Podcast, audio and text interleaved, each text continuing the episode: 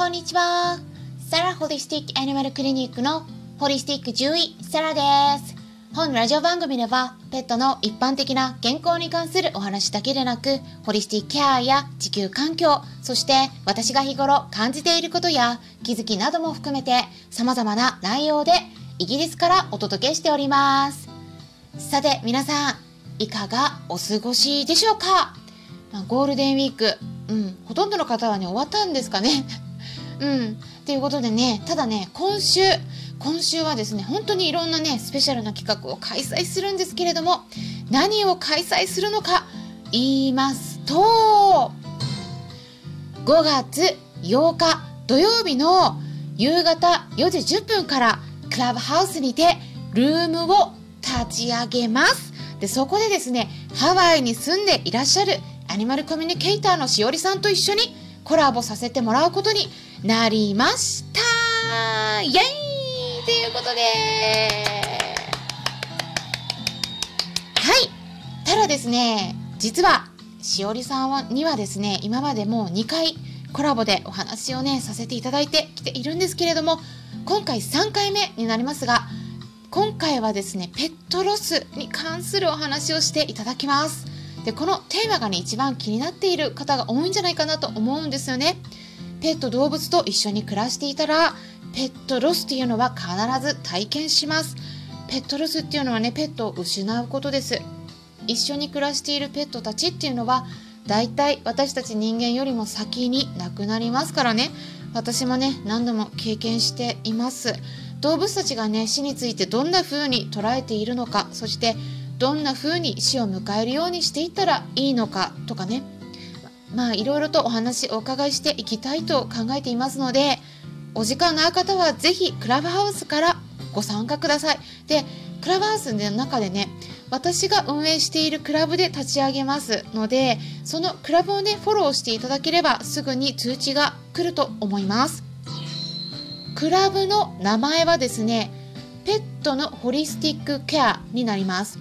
えー、クラブハウスのアプリ内での検索で、まあ、カタカナでホリスティックっていうワードを入力していただくと一番上に出てくるのでねすぐに見つかると思いますそしてですね同じ日の5月8日土曜日の夜今度9時から時間変えて9時からはインスタグラムのライブとなりますでそこではですね無料のお悩み相談会を再び開催するんですね。お悩みっていうとねなんか深刻なきちんとした悩みじゃないとダメなイメージ持たれてる方いらっしゃるかもしれないんですけれどもどんなことでもお受けします。ということでねあのちょっと告知をさせてもらったんですけれどもただもうね昨日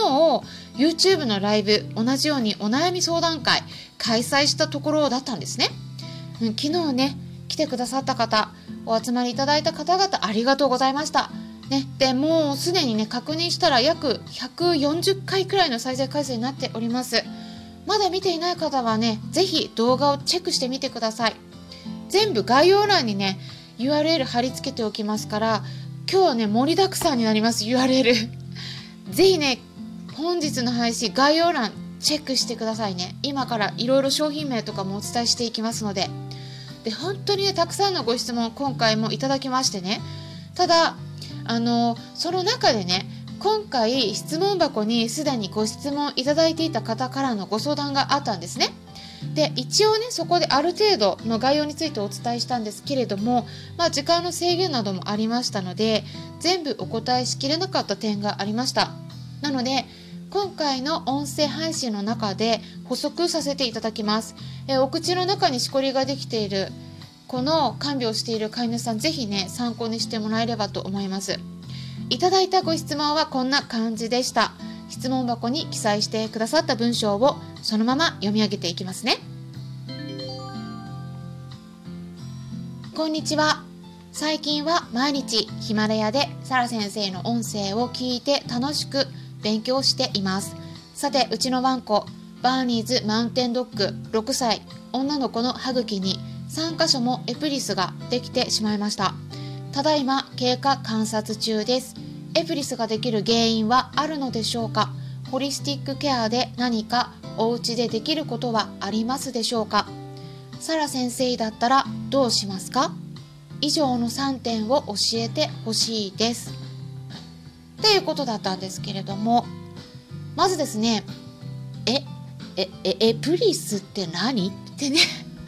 思われた方結構いらっしゃるんじゃないかと思いますのでね、はい、簡単に解説しますとエプリスっていうのはねこれ英語でエプリスって言うんですけどこれお口の中の歯茎にできる出来物ですね。カタカナで日本語でエプリスって検索すればいろいろ出てくると思うんですがキノコのようにねまあ大体歯茎のところに生えてなんか歯の周りにね覆いかぶさってくるタイプが多いです。でよくできやすいのは奥歯よりも前の方のえっ、と切歯って言われるもの前歯前の歯とかあと犬歯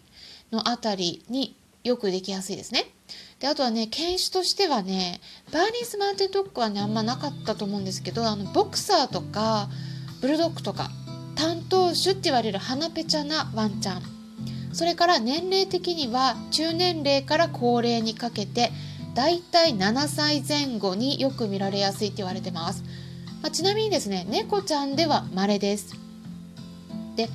原因についてなんですけれどもこれはねはっきりと分かってないんですね。うん、ただ、まあ、年齢が上がってくると起こりやすいっていうこと。あとはですねエプリスというのは結局のところ細胞が異常に増えてしまうことで起こるしこりなんですね、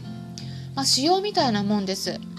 うん、だからですねあのほとんど良性って言われてるんだけどただ中にはねあのその場所だけにとどまらずにあの骨までちょっと破壊していってしまう怖いタイプもあります。うん、だからね結局のところは原因を考えた時にあのやっぱり使用になりやすいような体質であるとか、まあ、そういったねものうん発がん物質っていうかなそういうがんになりやすいようなそういう使用ができやすいそういうものをね取り入れていたとかあとはそういったことがなんかうんまあもしかしたらね、うん、影響があったかもしれないです。ただあの大型犬は特にですねこれあのエプリスとかにかかわらず小型犬よりももともと使用になりやすい子が多いですなのでねちょっとそういったこともね関連あるかもしれないですね。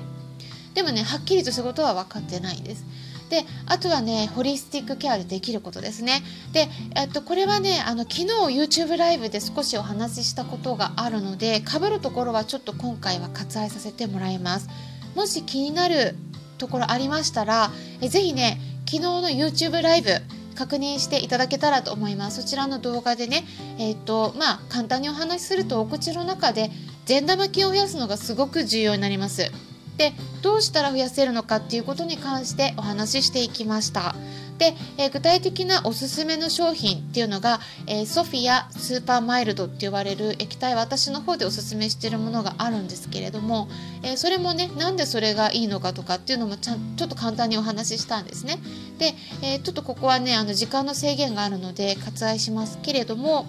もしねあの興味ありましたら概要欄見てみてください。で動物ナビっていう風に検索していただければねそこで私の動物病院の名前えー、サラホリスティックアニマルクリニックっていうのを検索して、えー、登録用の、えー、病院コードがあります。で、それがですね、番号を、え5桁になります。42215。42215この番号をですねちょっと入力していただいて登録していただければねもう自由にオンラインショップショッピングできるようになりますのでね他のサプリとかも入ってるから合わせて見ていただくといいと思いますでこれすっごくおすすめで口臭も結構収まったりします。あとはですねあの他にもおすすめした商品もあります。他にも。うん。あのうちのその あのなんだろうな。うちと関わらないね。あの他のネットショッピングでも買えるようなものとかも紹介してますのでそれも合わせてね YouTube ライブ気になる方はね是非見てみてください。であとはですねハーブの珍気を与える方法もあります。でハーブでねお口の粘膜のケアにいいと言われているもの代表的なものとしては、えー、ミルラとかカレンジュラとかセイジとかエキナセアあクローブとかありますけれどもそのほとんどがミックスされた商品があるんですね。でミルラもねチンキはね欧米ではね手に入りやすいんだけど日本だとねちょっと手に入りにくいのでこういうミックスされたものだったら手に入りやすいかなと思うんですがただね今ちょっとね新型コロナウイルスの影響で一部買えなんか手に入りにくかったりするものもあるようなのでちょっとねもしかしたらねあの難しい場合もあるかもしれないんですが一応お伝えします。Now Foods の Propolis Plus Extract っていう商品ですね。これも概要欄に記載しましたので見てみてください。いろいろ混ざってます。でこれはね飲ませるっていうよりも幹部のところに1日1回ぐらい塗ってみてください。そうするとね炎症とか痛みが引いたり出血を抑えたりっていったような効果が期待できると思います。iHerb くらいじゃないとねちょっと手に入りにくいかなと思うんですけれどもいろいろちょっと見ていただければと思いますね。で最後のご質問ですね。私だったらどうするか。これはねそのしこりがどういうものでどのくらいワンちゃんに影響を与えているかによって決めますね。あの先ほどもねちょっとお話ししたようにエプリスって言ってもね様々なタイプがあるんですね。であのほとんどはね放っておいてもね問題ないこともあるんですがただ結構速いスピードで大きくなってくる場合があります。その場合はねちょっとあの食べたり毎日ね食べ物食べますから歯に当たって何回も出血するようになってくるんですね。でそうすると痛くなります。だからねそれはちょっとかわいそうなのでまあ私だったらね早い段階でそうなっちゃったらねあの、うん、手術考えるかなって思います。うん、っていうことでねあのこの辺り参考にしてもらえればと思うんですけれども今回はお口の中にできるしこりエプリスに関するご質問にお答えしていきました、えー、参考になったという方はよろしければいいねボタンのクリックとかフォローもしていただけたら嬉しいです。それではまたお会いしましょう。ホリスティック獣医サラでした。